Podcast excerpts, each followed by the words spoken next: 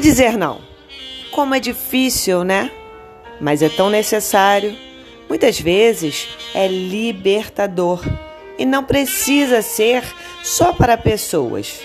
Pode ser para seus pensamentos também.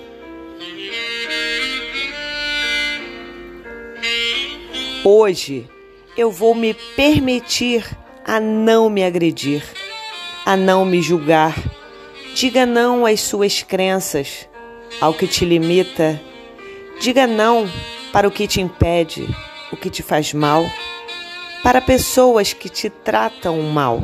E lembre-se, seja você protagonista da sua vida e aprenda a dizer não.